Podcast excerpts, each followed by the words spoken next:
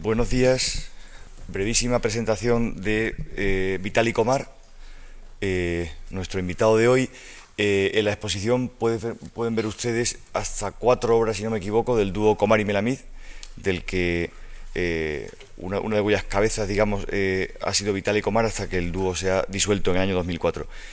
Vitali Comar nació en 1943 en Moscú, conoció a Alexandre Melamid con quien, como acabo de decir, formó grupo artístico hasta el año 2004. En 1963, en el Instituto Stroganov de Arte e Industria, durante una clase de dibujo anatómico impartida en un depósito de cadáveres. Empezaron a colaborar en el año 65 eh, e inventaron casi inmediatamente el término soft art o arte soft, que es un compuesto, naturalmente irónico y humorístico, entre pop art y realismo socialista. Eh, fueron excluidos del sindicato de artistas en 1973 se trasladaron a Jerusalén en el año 77 y después a Nueva York en el 78. Se nacionalizaron estadounidenses perdón, en el 88 y su colaboración tuvo su fin en el año 2004. Eh, Vitali Komar eh, a continuación va a hacer algo que eh, probablemente se mueva en el terreno intermedio entre la conferencia, la charla de artistas, la performance y la acción con diapositivas de las antiguas y su charla se titula Ironía y espiritualidad, mi experiencia en Rusia y Occidente. Con ustedes, Vitaly Komar. Uh, first, I like to express uh, mm, my gratitude and also uh, gratitude from all Russian artists uh, who have a possibility now to show our works uh, in uh, the great country of Spain in Madrid, great city of Spain. Uh, and also thank personal thanks to uh, Deborah Roldan and Manuel Fontana and in generally to foundation of March mm, for arrangement of such a show. Uh, I hope uh, everybody, and especially translator, will understand my New York accent, and it will be not so difficulties. But if some people experience difficulties, please ask me questions, and my pleasure will be answer you. Uh, uh, mostly, mostly, I'm going, I'm going to speak about uh, myself. Uh, this is a great privilege of the artist. Artists can speak about his or her biography and this thing related to uh, in general to history of art etc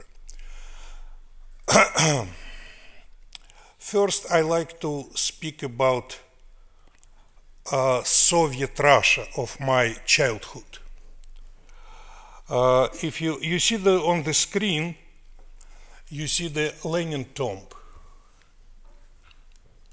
I believe. Uh, uh, sorry, I forget. We, do we have a, a, light laser pointer? Uh, laser pointer, yes. Be, no, no, no, laser pointer. Ah, laser pointer. Do you have it? Because mine is out of order. Oh. If you have, I'll highly appreciate it. Anyway, uh, on the screen you see a, uh, uh, you see the Lenin tomb.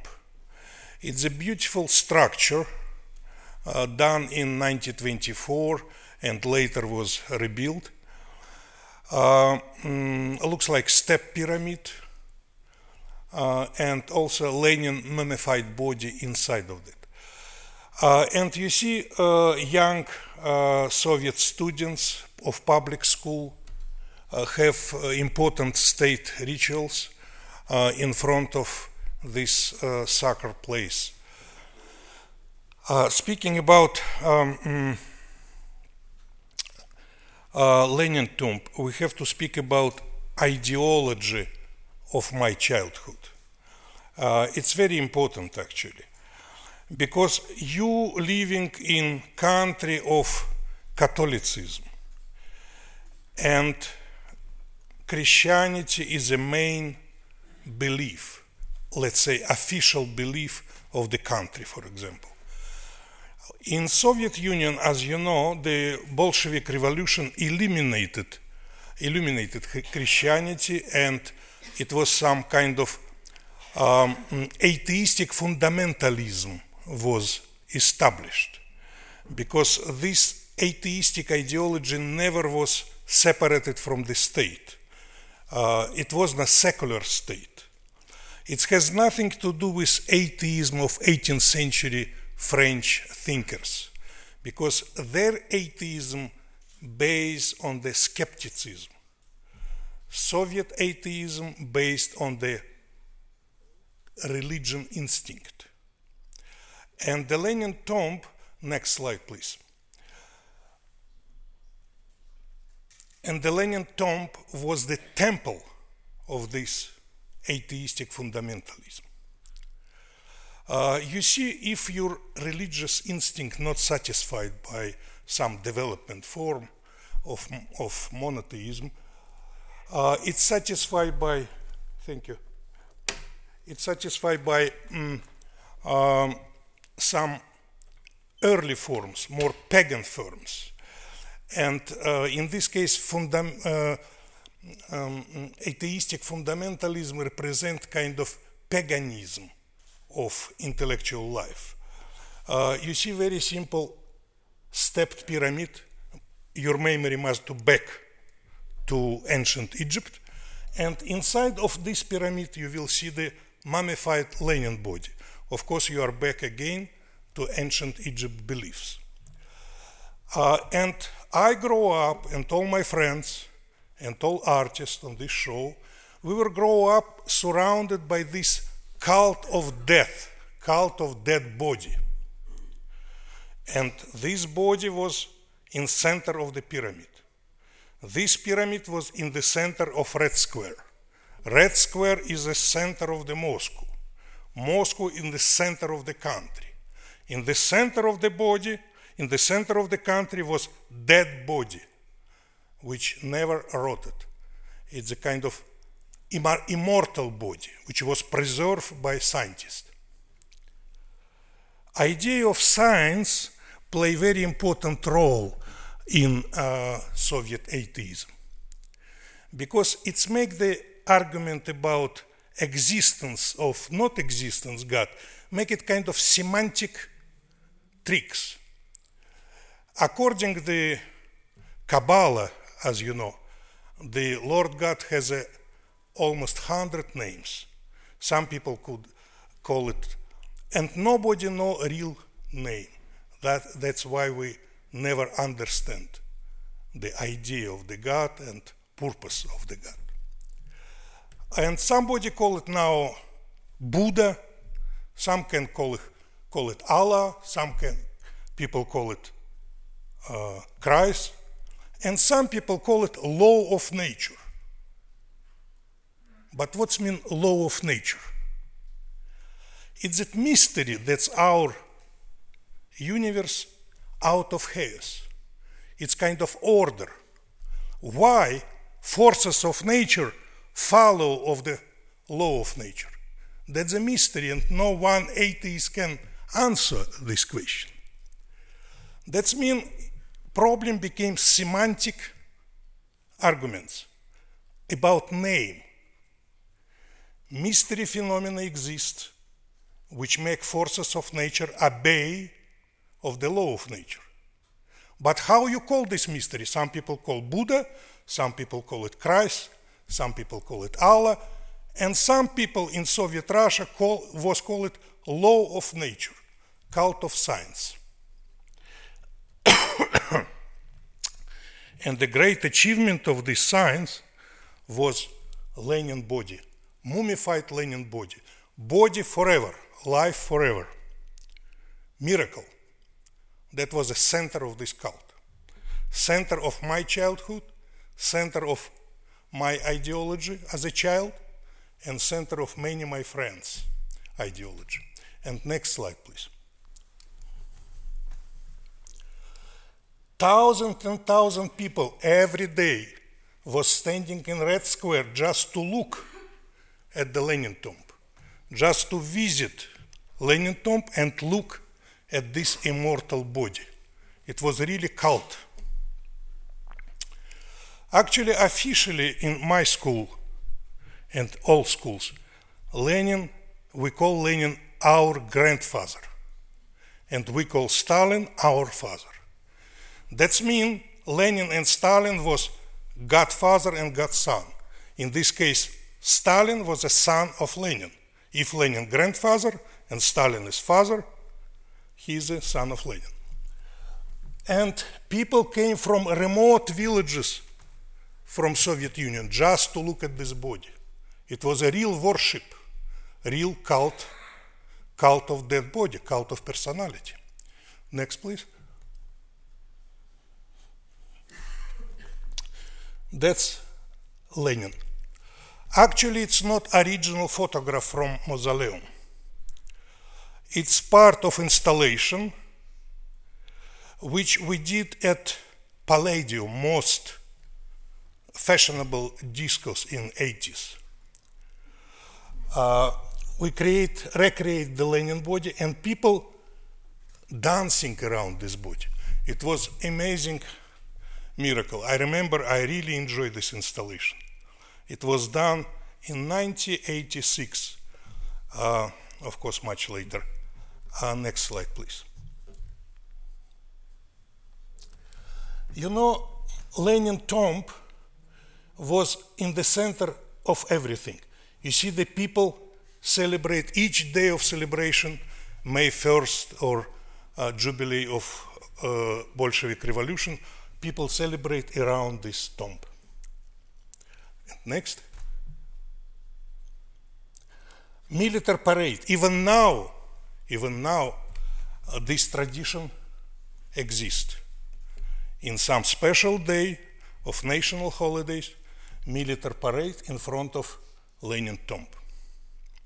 It's still center of the country and Russian Orthodox Church not arguing now that it's a kind of coexistence of pagan rituals and Christian rituals, very close to early uh, years of Roman Empire when Christianity became almost official, but not yet. That you see, uh, can you make it a little bit sharper? Uh, you see some uh, girl um, mm, uh, scouts and boy scouts. In Russia, we call it young pioneers. It's instead of, uh, for example, blue tie of American girls, friend uh, and girl um, mm, boy scouts. In Russia was a red, red, red color. Next, please. That's my school. Uh, what's so, I believe, most interesting of that from me? Uh, this is a ritual of these students of public school students. They going tie this red tie. You see the red tie? This is lucky people. These guys not yet. Please uh, reduce the light. It's too much. Reduce the light, please. I have to make another mic. I believe.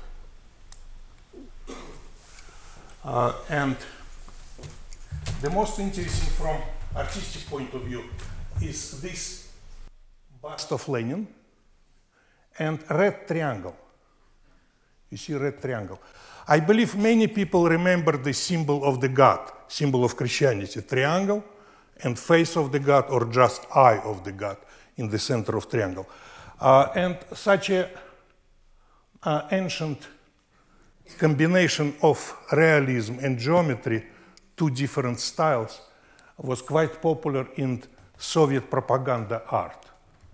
Uh, this is bust of the Lenin. Each school, each public school has a bust of the Lenin. It was a kind of local cults, local icon. Next, please. That's why later I depict myself and Alex Melamid, my old friend, and bust of the Stalin, and we depict ourselves in form of young Boy Scouts. Can you back slide back? Back slide back, please. Right. We depict ourselves as a young students. Next, back to next slide. Uh, that's double self-portrait as a young pioneers. Uh, in art history, actually, it's not popular that artists depict himself with self-irony. Usually, artists depict themselves very tragic or very uh, energetic or suffering face, etc. Very heroic, romantic image of the artist. This is one of the few um, self-portraits in art history which represent yourself with self of irony, with sense of self-irony. You see, because we have a, our faces with mustaches, but we looks like young students of public school. uh, a few words about self-irony and irony itself. Irony was weapon of iconoclasm for us. Because we were living in this atheistic fundamentalism, surrounded by icons which represent this atheistic fundamentalist ideology. And in our life, we were not kind of real revolutionaries. We have no weapon, we have no bomb, we have no uh, gun or machine gun. We had the irony. And irony was our weapon how to manage this iconoclasm, our personal iconoclasm. That's why irony play a very important role in uh, uh, unofficial art. As I said, it was official art, art of propaganda, of Soviet atheistic fundamentalism, and unofficial art, kind of iconoclasm. And these two phenomena was interacted during my life. And I'm happy that I was almost in the center of this interaction of these two phenomena. Somebody call us unofficial art, somebody call us underground art, somebody call it non-conformist art. It doesn't matter, it's kind of semantic problem, but it was a phenomena which was not allowed to be shown because all galleries belong to government. All sale, all museums belong to government. All art magazines belong to government. And they never work with unofficial artists. We were exactly opposite opposition, kind of dissident phenomena from my point of view. And next, please. And now you understand this is a strange love hate relation with your memory. Because we were surrounded by propaganda art, by Stalin bust, this is Stalin bust, by Lenin bust, etc. Much later, in uh, 80s, middle of 80s, uh, we were invited to uh, Den Haag in Holland. And Gemeente Museum asked us to do something for public art. And we decided to make Stalin bust. This bust sculpted by me in middle of 80s. And together with Alex Melamid, we did this installation with red color in red light district, red light, red light district of uh, Den Haag. Installation in, inside of the telephone booths.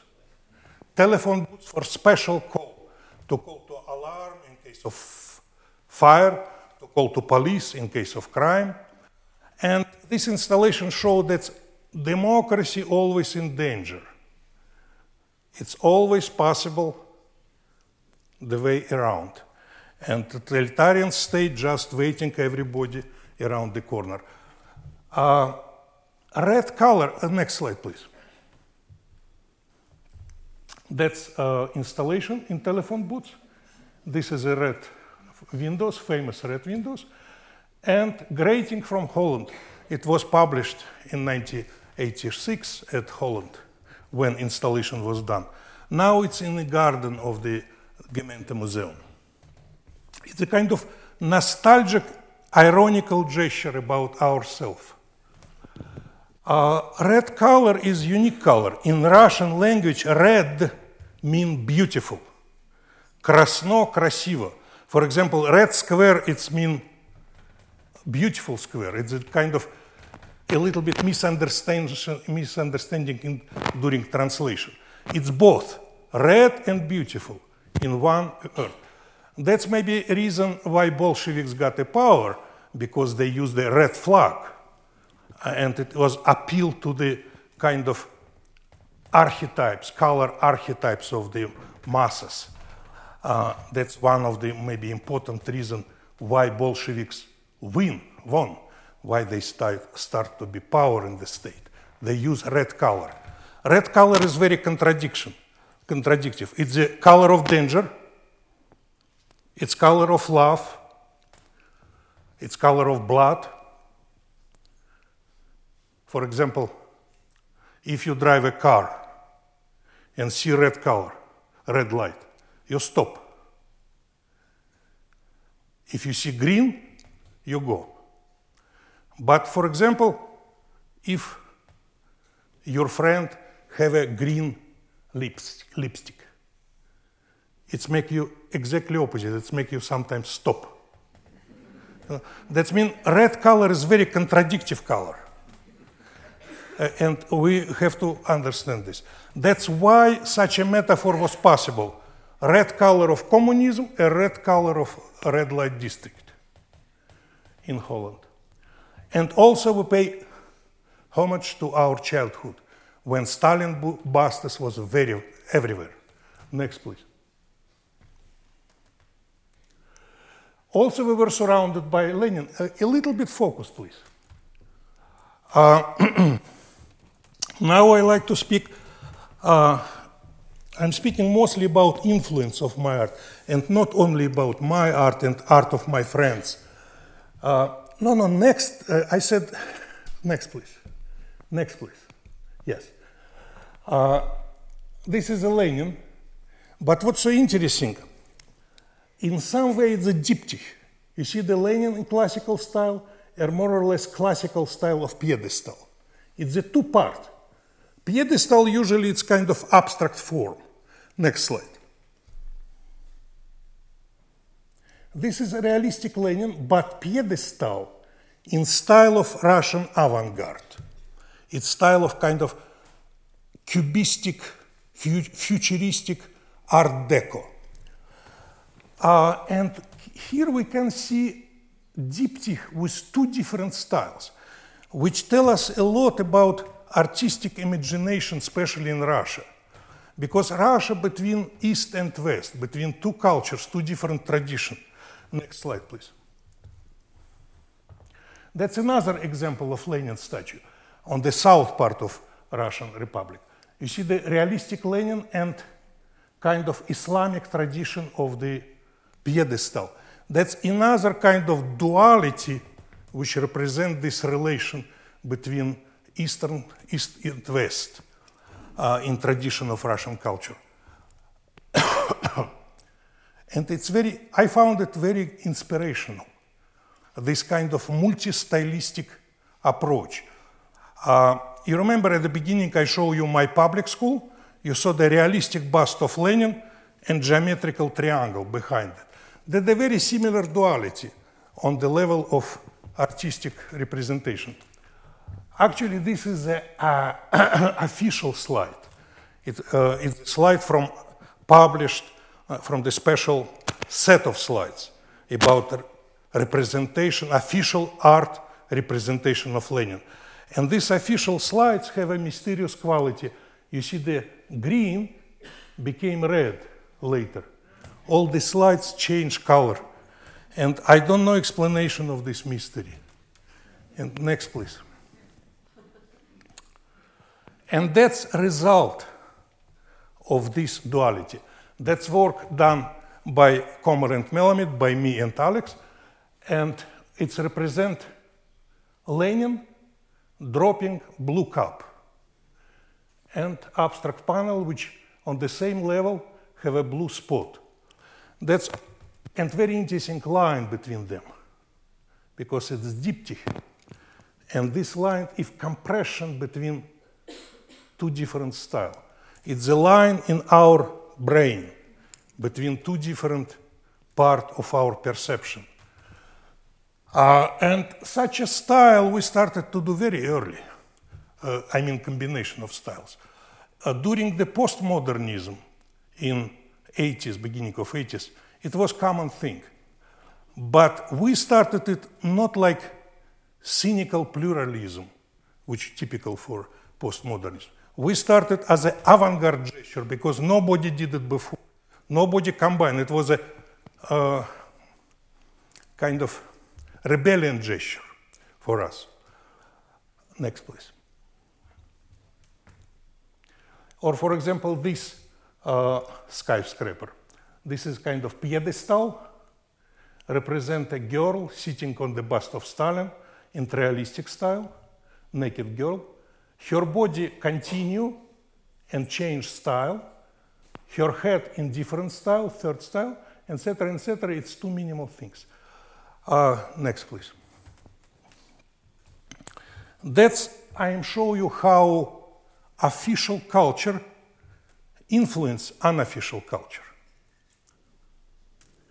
That's portrait of Karl Marx. You see the one part of in Cubism, which was very popular in early years of Russian Revolution, and later in realistic style, which became popular in Stalin time. That's the Stalin time. This is a Lenin time. Next. That's another idea of graffiti. You see the classical style of Venus, but this Venus with penis, with uh, expressionist gesture. That's two style, not like diptych, but in one the same canvas. It's a kind of graffiti over the photographs. You can see it on the city. Because in 90, uh, in, uh, uh, in, when I came to New York, I saw a lot of such uh, examples of graffiti. Next, please. That's also two different styles. It's a large realistic painting, Stalin and Muse.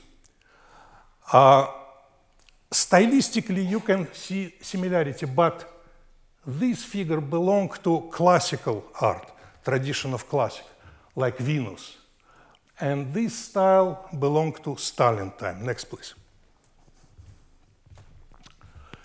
Uh, this multi-stylistic uh, combination remind me a mythological creature.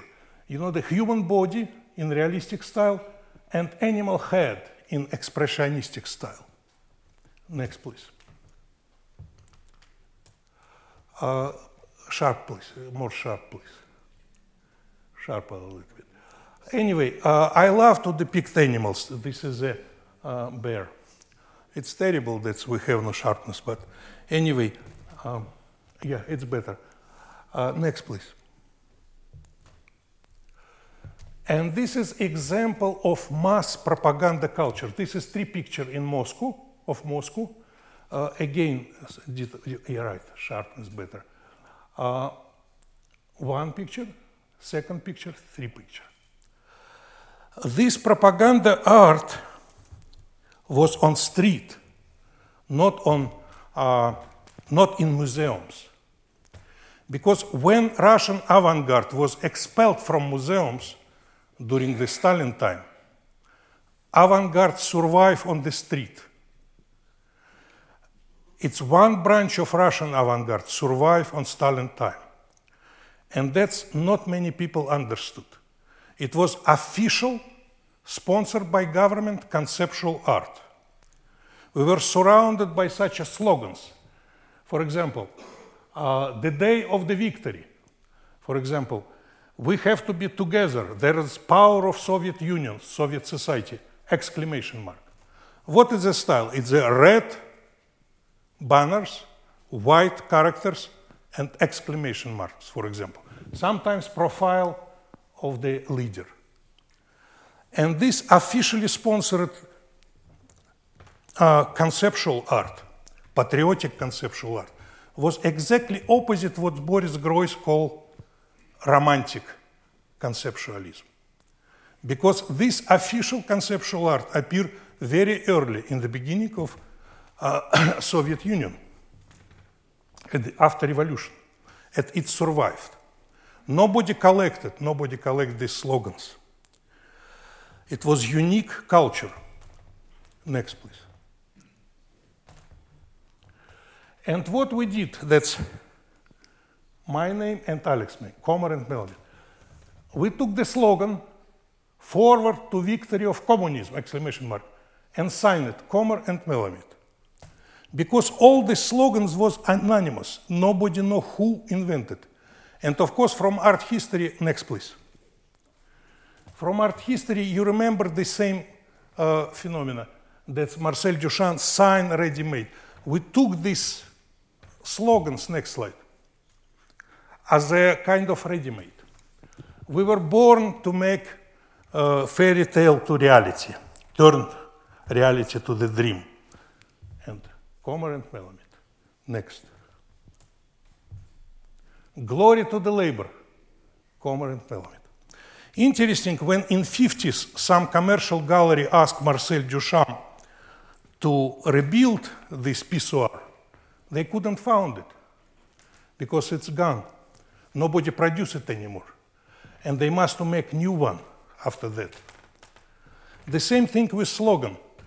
No one slogan of Soviet Union time survived. Nobody collected. Change government, change of weather, it's gone. Only slogans which signed by me and my friend survived back to 70s. Next, please. This is installation of these slogans. It's all art history of Soviet Union in slogans. Next. Next, please. And if you put all slogans together, you have an ideal slogan. That's actually on this show. Next. That's me. I was much younger. It's 72 and quotation, in other words. Let's show it. Next, please. That's another quotation. Next, please. Uh, as I said, we were surrounded by propaganda art, special, conceptual, state sponsored, official conceptual art. For example, this is a labor is a source of wealth. Exclamation mark, Karl Marx, Lenin, next. Sometimes Lenin and Stalin, it's official example of 50s. And what we did with that, next please. We put it in context of Lenin and Stalin portrait. Uh, a little bit sharper. Some we have problem with sharpness always. Uh, this is a collage, of course, but portrait itself, portrait itself, uh, actually one of them on this show. Next, please. Next, please. That's uh, me and Alex as a Lenin and Stalin, and we call it soc art. What does mean soc art? Soc is sh- short for socialist, and art is a came from pop art. It came to Russian language. What's the difference between soc art and pop art? Pop art was a result of overproduction of the uh, consumerism and advertising and commercial of consumerism. Soc art was a result of overproduction of ideology and propaganda of ideology. Indifferent of propaganda of consumerism, soc art was a result of propaganda of the ideology. And I tell you that Soviet Union was ideological state. That means it was conceptual state. Uh, and nobody understands it even now. That all Soviet propaganda art was conceptual art. I'm speaking about art of the street. I'm not speaking about paintings, which was in museum. The same thing with pop art. And museum was an abstract expressionism. Outside of museum was advertisement of Coca-Cola. It was a two different sponsored by government art. Conceptual propaganda art on the street and high museum image of painting in museums. And we start to work with art of the street. That was quite of radical gesture for Moscow underground circle. Uh, and soc art is a kind of conceptual pop art because Soviet pop culture was conceptual pop culture. That's why sometimes difficult. I know the contemporary Russian art historian speaking a lot about soc art. Actually, I'm very proud that me and Alex we invent this term. It was not in art history, soc art. It was not in Russian language dictionary. And now the uh, so, uh, Russian art historian speaking and arguing soc art was conceptual art or it was a pop art, Russian conceptual. It's a, it's a senseless, I believe, discussion because it was conceptual pop art because Russian pop culture, Russian mass culture was conceptual pop culture. It was an ideological pop, pop culture. It was, as I said, atheistic fundamentalism culture. And next. Uh, can you back? Sorry. Uh, slide back. Uh, this portrait was done three times. In 1972, it was two portraits, the same portraits. One of them on canvas, another on the cardboard. Uh, but during the bulldozer show, original portrait was destroyed. And later, we made the replica. Now you have a replica in your uh, exposition, a replica of 80s, but that was done in 72. Next slide. This is an invitation. Some is that invitation, underground invitation to the first show of underground art on the open, open air show, open door show. As I tell you, all art spaces, all galleries belong to government. And our small circle have no possibility to show anywhere our works. And we decide go to the street, go to the park. Suddenly some people represented government came and start to destroy our works. And double self-portrait, which I showed before, original, one of the first version, was destroyed by government. And a few in another soc artwork was destroyed by government. And this is the name of artist who participate the show. It's part of my archive. Uh, I really feel very strange feeling because now I am older. It was 1974 of this show. And when I look at this name, for example, Oscar Rabin, he survived. He is living in Paris. But Evgeny Rukhin, under mysterious uh, condition, died during the fire in his studio. Uh, Alexander Rabin, son of Oscar, jumped to window. Uh, this Nadia Elskaya was killed by one person. He, he punched her to the liver and she died. And uh, for example, Sitnikov, he died in his apartment. Nobody noticed it. Only after three or four days, terrible smell, smell was from his apartment, and they found the dead body.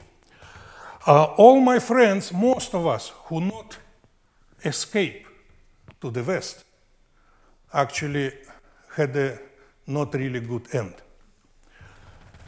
Uh, and it was a big scandal. If you check Spanish magazines and newspaper of the September 15 or September 16, maybe next day, uh, 1974, uh, you will find report about this, sh- this show. It was really scandal. I was scared to death. I remember that. But later I understood maybe it was the highest point of my life. Maybe each artist dreaming to be destroyed by some spectators. That means your art taken very seriously. It's important for somebody. It was a part of historical event in some way, from history of my life as well. Next, please. And after that, it was glory. It was artist was winners. Government give us permission to have a first show in park, Izmailovsky Park, another park. It was uncensored show, first time in uh, Soviet Union history, uncensored show in park. That's park in Belyaevo. Thousand people came, come to see this unofficial artist. That's me with some of the work which I call at this time post art. Excuse me? Ah, okay. Uh, many people come to see this. Uh, I'll show you some in other art. This is the art, American, American art in future. This is Andy Warhol and Roy Lichtenstein. Actually, it could be nice to reduce this light because you can see details. It's, uh, to see me, it's not so important. You better to see the works itself. If it's possible to reduce light, I'll be appreciated. Next, please. Next slide, please. Uh, and this is a Guggenheim. It's a part of this series of the work. Guggenheim from the future. You see, it's a kind of ru- ruins, a very idyllic landscape. Um, it's not result maybe of the nuclear war or something uh, like that. Maybe people became Buddhist and left town and uh, and you see the Guggenheim for future. It was done in 1974, uh, much long before September 11. It's a ruin of the Museum of Guggenheim. And next, this is a Pompeian fresco from this Guggenheim Museum. That's the Andy Warhol Campbell soup, how it will look in future according artist vision. I tell you that people in Soviet Union, people of my childhood, we were living thinking about future and evaluate our now, our present from the point of view of the future. We said, yes, we living under tragic condition. There is a gulag, there is a government, uh, etc. But in future, it will be great society. Everybody will happy. It was a kind of strange masochistic altruism of the society. And we evaluate our present from the point of view of the future. That's actually the idea to see contemporary pop art, work by Andy Warhol, very glossy pop art, but look at on this from the future like now we see Pompeian fresco. After the fire, after the work of conservative department, restaurators, etc., how it looks like. In some way, it was collaboration with Andy Warhol, of course. In my life, I try many different kind of collaboration. Uh, I collaborate for a long time with Alex Melamid, and I collaborate with also with some animals, paint work with chimpanzee photographs and with Andy Warhol as well. You see this kind of collaboration, it's the highest form of collaboration, to participation in one movement. For example, Picasso and Braque was collaborators because they created cubism, the great phenomena. Next, please. when I came to New York, we met with Andy Warhol that's me, Alex Melamid, and me, and Andy Warhol. And we now working, it's 79, we're working uh, in real collaboration. Next slide, please. Andy Warhol signed contract that he sell his immortal soul to Komar and Melamid Incorporated for the sum of zero. I like was, etc. Uh, signature, etc. Uh, what was a project? Project was we buy and sell human souls. When we came to United States, we decided to be real capitalists. And we found new field of market without any competition. Souls. And next, please. That the advertisement was published in Art in America magazine. A lot of advertisement was. Your soul is in good hands with us. And you see, uh, Alex, me, and some of our clients. And the, on the background, you see the enlargement of the famous Rembrandt etching with Faust. You remember this story of Faust, who signed contract with uh, Mephistopheles and give the subject to great subject to the Goethe poem, uh, Faust. Uh, next, please. That was a two different contracts. One contract, like with Andy Warhol, it's a fast sale. You just ask, how much you say? He said, $40 or $50. We pay, contract, I have it, and I can resell it. But some people say, oh, my soul is very important. I need the one million. But I was immigrant in the United States. Uh, I had a good gallery at this time. Ronald Feldman was gallery who represent Joseph Beuys and Andy Warhol at this time. But I couldn't pay just for piece of paper million. And it was another contract invented. It's possible to make sharp. I give my immortal soul, my immortal uh, soul on commission. That means what's artist doing with galleries, you know. Artists bring his or her heart and soul to gallery, gallery pay 50% to you, 50% to gallery, that's all. In this case, if somebody asks million dollars, we put, we need two million dollars and resale it. That was idea. After this form, it was published in Art Forum, we received almost a few hundreds human souls from all over around the United States. Some people ask uh, 2 million, some more, some less. But it was a lot of, a lot of consumed. And next. And this is historical moment. This is Moscow, our underground friends, and the rubles. It's moment of reselling of American souls in Russia. It's the first auction of the American souls in Moscow. Uh, and Andy Warhol's soul was resale for 30 rubles. It was big profit because it's zero in 30 rubles. And now, now uh, Andy Warhol Foundation asked the owner to pay $50,000 for this document. That's how art market working. You see now uh, you can understand it. This, uh, this mystery of the numbers. Instead of quality, we see the more numbers. More numbers, we think better quality of the works.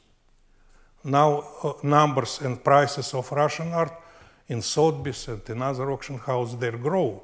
That's mean quality grow. It became better than it was before. It's also mystery how quality can change because it's older. Next, please. And this is the happy owners of American souls. Actually, two of them, Albert and Zakharov, here on this show, they bought, they was a poor underground artist. They just combined their money and bought one soul for both of them. Uh, this artist is a Michael Rochal, one of the most promising artists of underground. He died of heart attack later. Uh, this underground poet, Sapgir, also died of heart attack. Uh, all this picture actually very tragic in some way for me.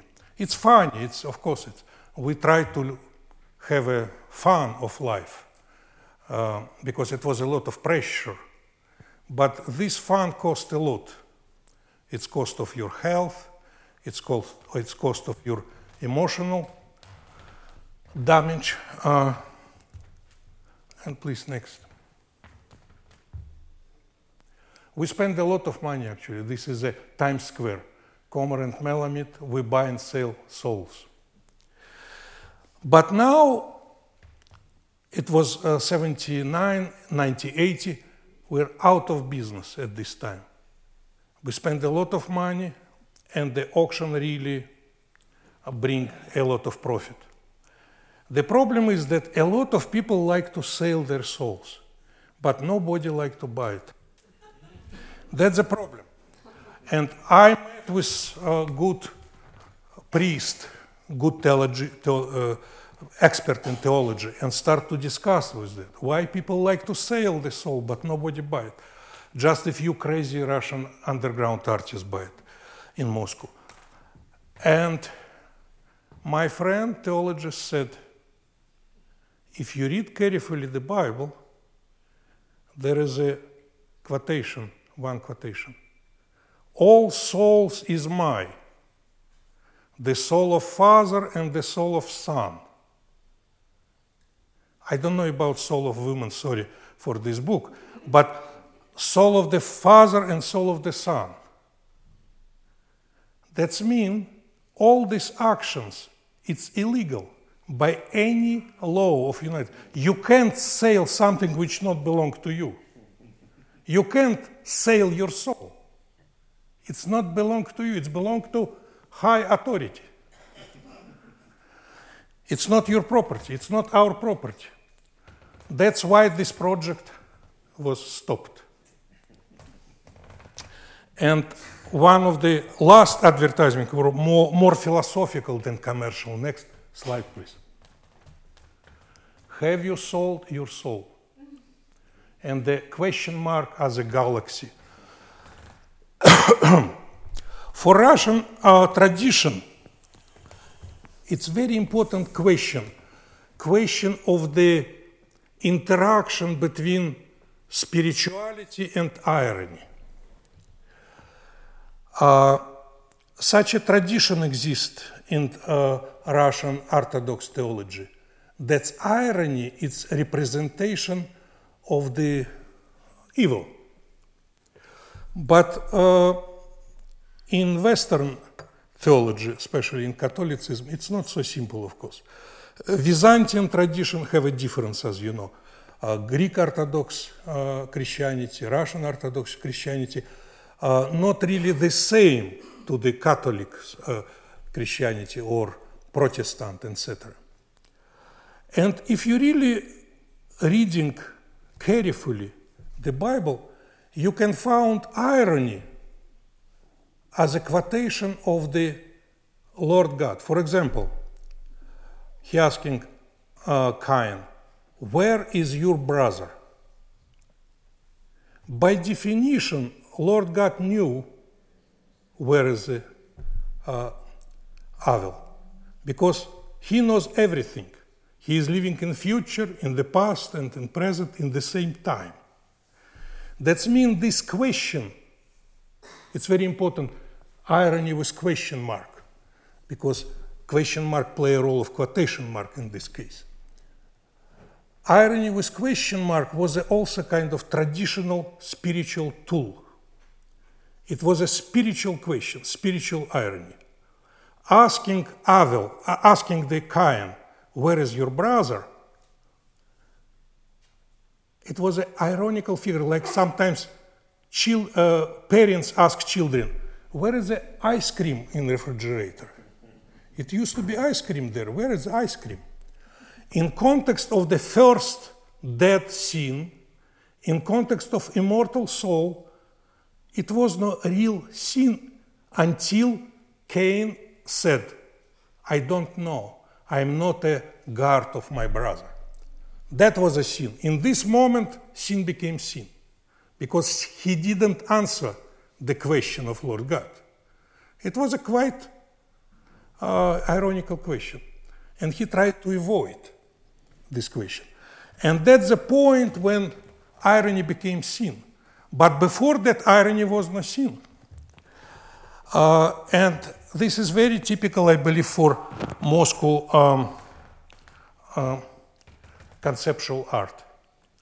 The irony in spirituality try to uh, uh, try to interact each other and create something which where irony and spirituality not separable. And next, please. As I said, I work not only in collaboration with Andy Warhol. I used to work with collaboration uh, in collaboration with Charlotte Moorman. This work on the show here. Uh, Charlotte Moorman was a part of the um, American Dadaist group. Uh, some people can call it not Dadaist, but it's a Fluxus group. And I'm happy that I was first Russian artist who worked with real Fluxus group members. And Charlotte played music which was a code. Each note respond to the Russian character of alphabet. And that's another work from this code. I'll show you this work now. Uh, please, next. These abstract dots, it's not just aesthetic abstract painting. It's related to the message. And next, please. That's a code. You see each character coded by color. And the same thing with music. And if you read all the series, you see the, some important bureaucratic documents behind it about, for example, constitution, freedom of speech, etc. Uh, that was a series which uh, gave me possibility to work with uh, Charlotte Moorman and Fluxus, group of Fluxus. I was really very happy that to work with her. Next, please. That's another work with American artist Douglas Davis. He was a pioneer of uh, pioneer of uh, video art. Also, he was a leading uh, critic, art critic of Newsweek magazine and Village Voice. Uh, interesting. I met him a few weeks ago on the street. He became homeless person. It's, he was a, in car accident. Something happened with his head, and uh, he became uh, a homeless person. He sold his studio, his loft, and now just living on the street. But anyway, it was 1974. He was art critic of Newsweek. He came to Russia uh, to cover this bulldozer show when government destroy our works. And he was wondered when he came to our studio uh, that conceptual artists exist in Russia. It was 1974 during the after bulldozer show when uh, government bulldozed our works and some of our works was destroyed. Most of the work was destroyed. And we, he brought the nice bottle of whiskey, I remember, real American good whiskey. We were sitting, drinking in tradition of provincial Bohemia. Uh, and we discussed how to maybe create something together. And we decided that he's back to New York and we'll make photograph in Russian holidays and we'll make in the same time photograph in Moscow. And after that we glue it. And we question, where is the line between us? Где черта между нами? In Russian and English. Where is the line between us? That's the line. I am very happy this work now in collection of Metropolitan Museum because it was first work done by Russian artist and American artist in collaboration. Uh, actually, I believe that future of the planet uh, depend of good relationship between uh, United States and Russia. Uh, and this uh, mm, collaboration was just a few months before Russian and American astronauts go to space together. It was very important uh, 75 after 74, but we started in 74. Uh, what has been this line? That's line between people. That's line between countries. That's line between different languages. The line between individualities. The line is exist. But we can continue to collaboration. Even between husband and wife, between lovers, between everybody, between mother and son, father and son, line is exist. That means this line is a, in kind of philosophical, metaphorical way. Uh, next slide, please. I'll show you another image of line. You see, this is a one abstract painting and another abstract painting. But if you watch it carefully, you see this part never cross each other. because it's belong to one artist, that's belong to other artist. How they know, I don't know. Please, next slide. That's two artists. You see, that's the line. Uh, in the 1995, I worked with collaboration with this elephant in Thailand. Because uh, elephant have ability to take the brush and to paint. The end of the trunk has a kind of fingers and can hold the brush. Uh, and uh, that was a work. That was a work in collaboration between all of us. And next, please. You see the collaboration elephant, that's me, that's Alex, and we paint together on one canvas. It's like dance together. It was really unique feeling. Uh, she, she is very beautiful. She was in back to 1995. She was 16 year old. She had a beautiful eye, long legs there, and we paint together. We paint together, and it's her brother. Her brother. He is very very lazy. As an artist, he is much better, but he's lazy. Uh, he's just not paint. Uh, but she was very talented. And next.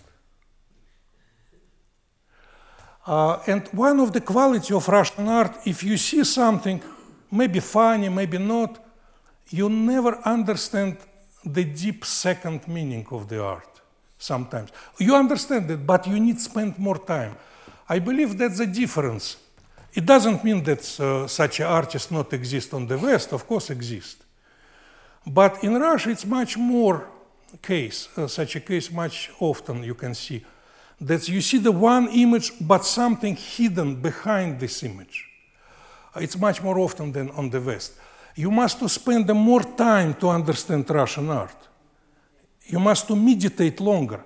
And that's I'm sure you saw this photograph, but not everybody understand this is a structure of the Ganesh.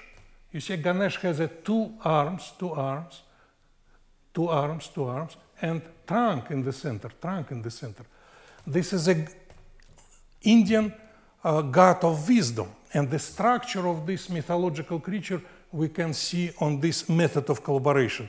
I told you before that uh, multi-stylistic work and collaborative work always reminds some mythological creature, partly human, partly, partly animals. And next, please. Uh, that's uh, 1998 work with chimpanzee Mickey. Uh, Mickey start to learn how to use Polaroid camera to, make, to become real photographer. And next, please. Uh, Mickey was very famous, uh, very uh, skillful, and he studied how to do it. You see, he did this uh, many different photographs. Uh, these photographs itself taken not by me but my son Peter. Uh, Peter passed away uh, last year in Moscow. I tell you that life expectancy in Russia uh, very low, and a lot of young generation dying of the diseases. Anyway, it was a good photograph, and Mickey did also great photograph. Next, please. That's his best photograph. he took the. Can we back? Slide back, please. Yes, you see? Famous cathedral, St. Basil Cathedral. And he make a few photographs. Next. That's a little bit not in focus, of course, because he always changed this uh, focusing by his nose and by his chain. But I like this photograph. It's a kind of ethical quality. Uh, next, please. From art history, we know some picture with not in focus as well.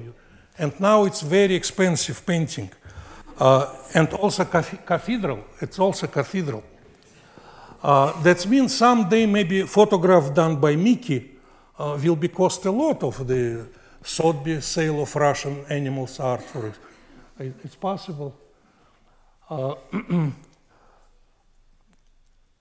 uh, I tell you that I love animals, of course. I like to depict animals, but also I love really landscape. On this show, you see the one artist. I open your secret, imaginary artist. He is not. Ex- he didn't exist. He was created by me and Alex. Uh, next, please. This artist named Buchumov, and he paint landscape all his life. We found his biography, auto- autobiography, and that's him. And you look carefully, you see his eye, under patches. Next. That's all landscape production of his life. It was installation in Amsterdam. Next, please. That's how he work. He make four works a year for each season, winter, spring, summer, fall. And always you see his nose because he had a patch. If you, please, try to close your eye. Please, try. You see your nose, always you see your nose. And he was a real realist. And he depicted always his nose. You see, that's his nose, that's his nose, his nose, his nose. At winter time, it became a little bit blue. Uh, but uh, actually, not many things changed. The tree grow, the tree grows, and church disappear on horizon approximately in 1922. If you look carefully all these landscapes and this show here. He was a great landscape artist because one of the definition of the great artist, you recognize him immediately. And if you see the nose, that's a Buchumov, the great artist. It, his nose became his trademark, his individuality. Next, please. Believe you or not, that's also related to one or two or three, even more landscapes. That's about landscapes. Now I'm speaking about landscapes more, mostly. Uh, landscape is unique uh, genre because it represents universe. Universe as a temple, universal temple. The nature as a temple. Uh, these graphs, it's not, it's not just abstract painting. This is a graph result of the statistic survey in collaboration with statistic company, in collaboration with thousands and thousand and thousand people in Russia and United States, we made a national-wide survey. We're asking people, what kind of painting you prefer? It was almost uh, 50 or 60 questions.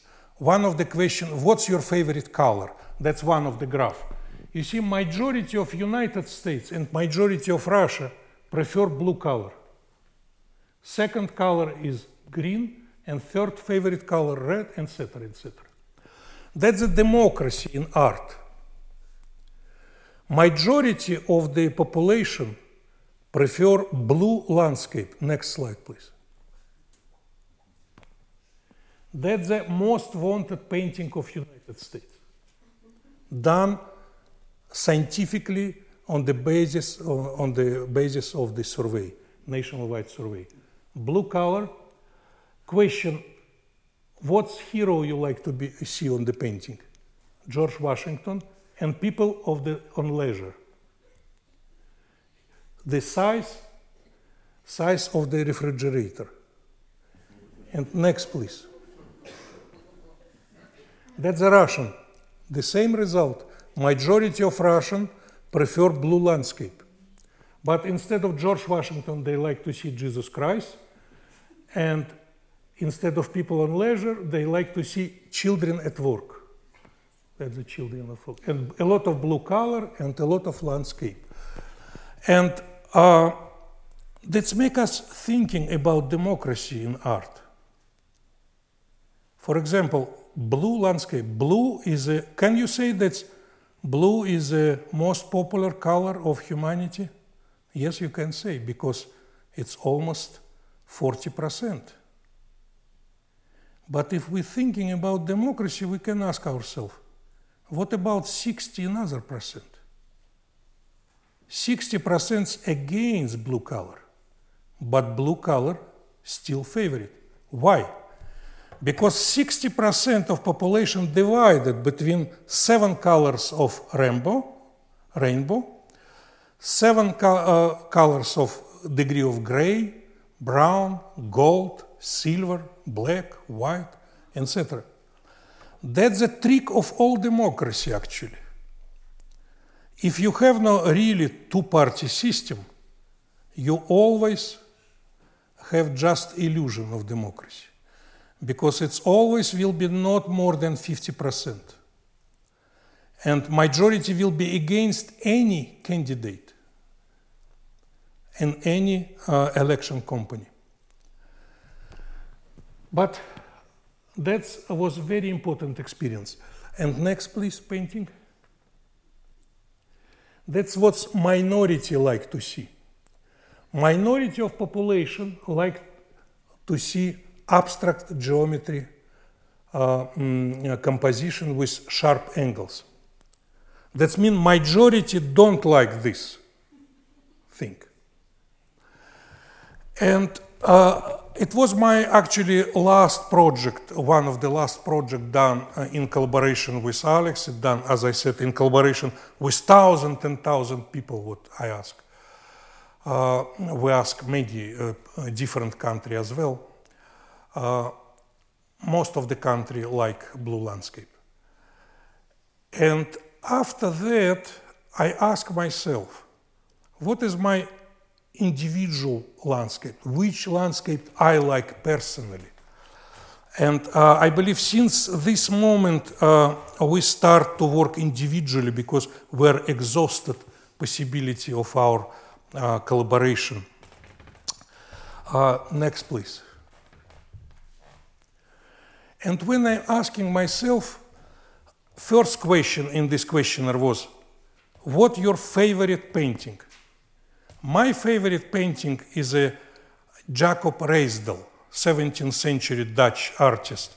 It's a Jewish cemetery. It's a wonderful landscape I like because it's combination of realism, which majority love, and geometry, which, as I know, as you know, now my majority doesn't like. It's only test of minority. You see all this strange construction of the grave looks like sometimes like suprematic composition or Bauhaus composition everywhere. It's geometry. Geometry as a proof of the existence of ideals, uh, existence of the superpower and super images in our life. Uh, and also this nice metaphor of memento mori, you know, or uh, uh, vanitas of vanita is a dead tree, like skeleton of the tree. I like this landscape very much. Next, please.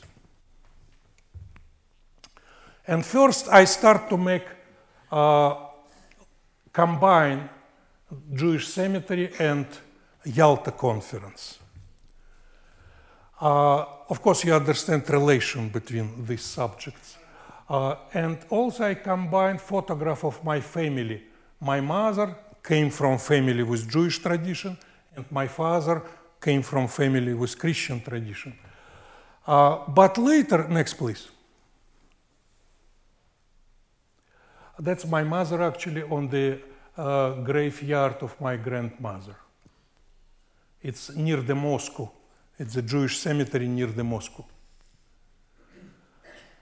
I start to understand that I love in generally graveyard landscapes, cemetery landscapes. And next, please.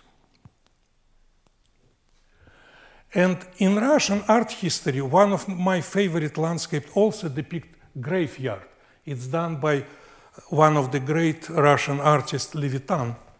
Uh, it's Volga River and also kind of vanity, vanitas, a lot of space around little small village, remote village cemetery and little church. Uh, as I said, it was many in Russia. Before revolution, back to beginning of my presentation. Before revolution, Russia was a multi-religious empire. It was some Buddhist on Volga River, some Buddhist in Buryat Mongolia. It was also Islamic republics on the south part, Central Asia, of course, Christian, uh, uh, Russian Orthodox Church, and uh, Baltic Republic, which was Catholics and Protestants. It was a multi-religious country. And after revolution, it became atheistic fundamentalist country, not uh, where a religion of atheism was not separated from the state. And I asked myself, what was the most famous graveyard and cemetery? And next, please. We're back to we're back to beginning of my lecture. Behind the Lenin tomb, as I said, at the center of the cult of the uh, atheistic uh, fundamentalism, it's a graveyard. This is actually Stalin grave with his bust, etc. In the center of the Red Square graveyard. Red Square is the center of Moscow. Moscow in the center of country. In the center of Russia, graveyard. And that's changed my first plan to work with Ruysdael painting. I understand I have to make a painting with Lenin tomb. Next, please. That's one of the work. I made my own survey. I asked myself a lot of questions, which exactly we asked many people before. And I understand that's much easier to ask somebody question than answer them. For example, uh, I have no favorite color. I can't say blue color is my favorite color because I love combination of a few colors together. It's kind of my individual choice. Because paintings before was people choice, choice of the people of Russia, choice of the people of United States, etc. But that was a, my choice. And also it was no singular painting. Next, please. It was a kind of pentaptych, where the five painting was combined, and they represent realistic images of the Lenin tomb and also some geometry. I'll show you a few details. Next, please.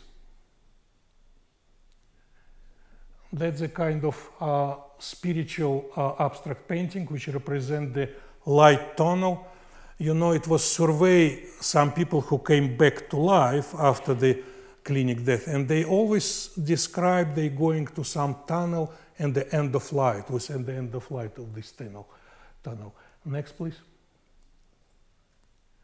That's also landscape. Uh, in the ancient uh, symbols, circle mean sky, the heaven, and the square mean earth. It's a strange a little bit why square is the ancient symbol of the earth. Maybe because it's stable and had four side of orientation west, east, north, south. That means if you make the square and circle, this abstract geometry always represent landscape because square is the earth and circle is a heaven. Next, please. That's a little bit not in sharp, but even. More impressionistic a little bit. And this representation of the forest as the temple. Here we can see, if you look carefully, unfortunately, uh, slide not maybe good enough, you see the combination of symbol of Christianity, Judaism, and Islam. But you must look closer to the painting. I'm sorry, it's a lot of light. Next, please. And after this work, I found that's interesting for me way of uh, in spirituality of art. You know, since Kandinsky time, uh, Russian artists and abstract painters spoke about spirituality. You remember this famous book about Kandinsky concerning spirituality and art. But what's mean by spirituality in this case? Of course, it's mean uh, the way of life in some way. Uh, and uh, when I found this idea to combine different religions, I tried to find a simple uh, title, simple title of this concept, and I found the title Three Day Weekend. Because I remember, uh, it's a young generation here, maybe you don't remember, but it used to be only one day Christian church and third to Islam. Why Islam? Because it's Friday holiday of Islam Friday.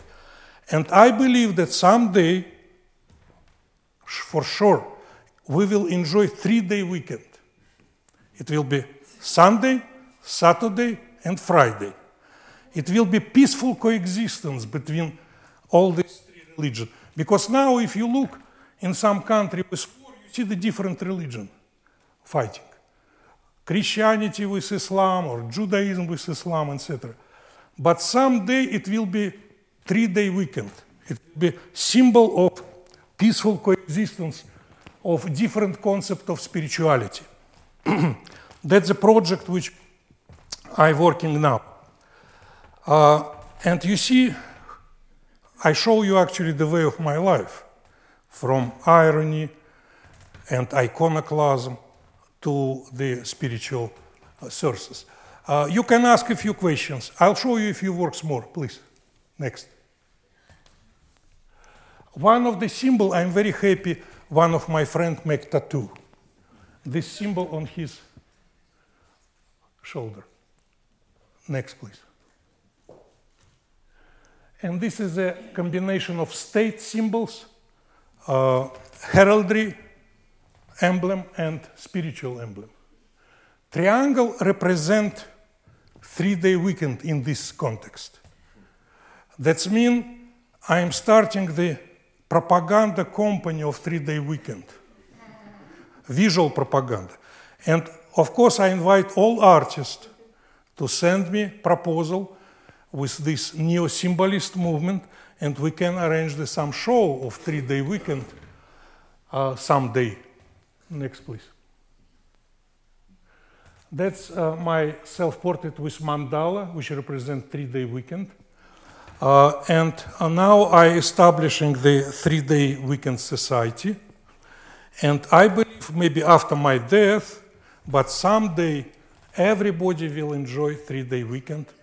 It give us more time for pleasure and for business as well. Maybe some people, it's a little bit anarchistic idea. Maybe some people will decide three-day week just establish personal business, small family business. Because now the big corporation working and very difficult to small business to compete with great corporation. If you have a three day off, you can establish alternative small business. It's not necessary you do nothing or just sitting in library on the, on the beach uh, or making love, anything. It's a lot of possibility. Three-day weekend is a half of life. It's a combination of social utopia about, like in France now, try people try something like 40 hours working, and spiritual dreams about peaceful existence of different concept of spirituality. I believe, I believe someday everybody will have a three-day weekend. I personally promising to you. Thank you.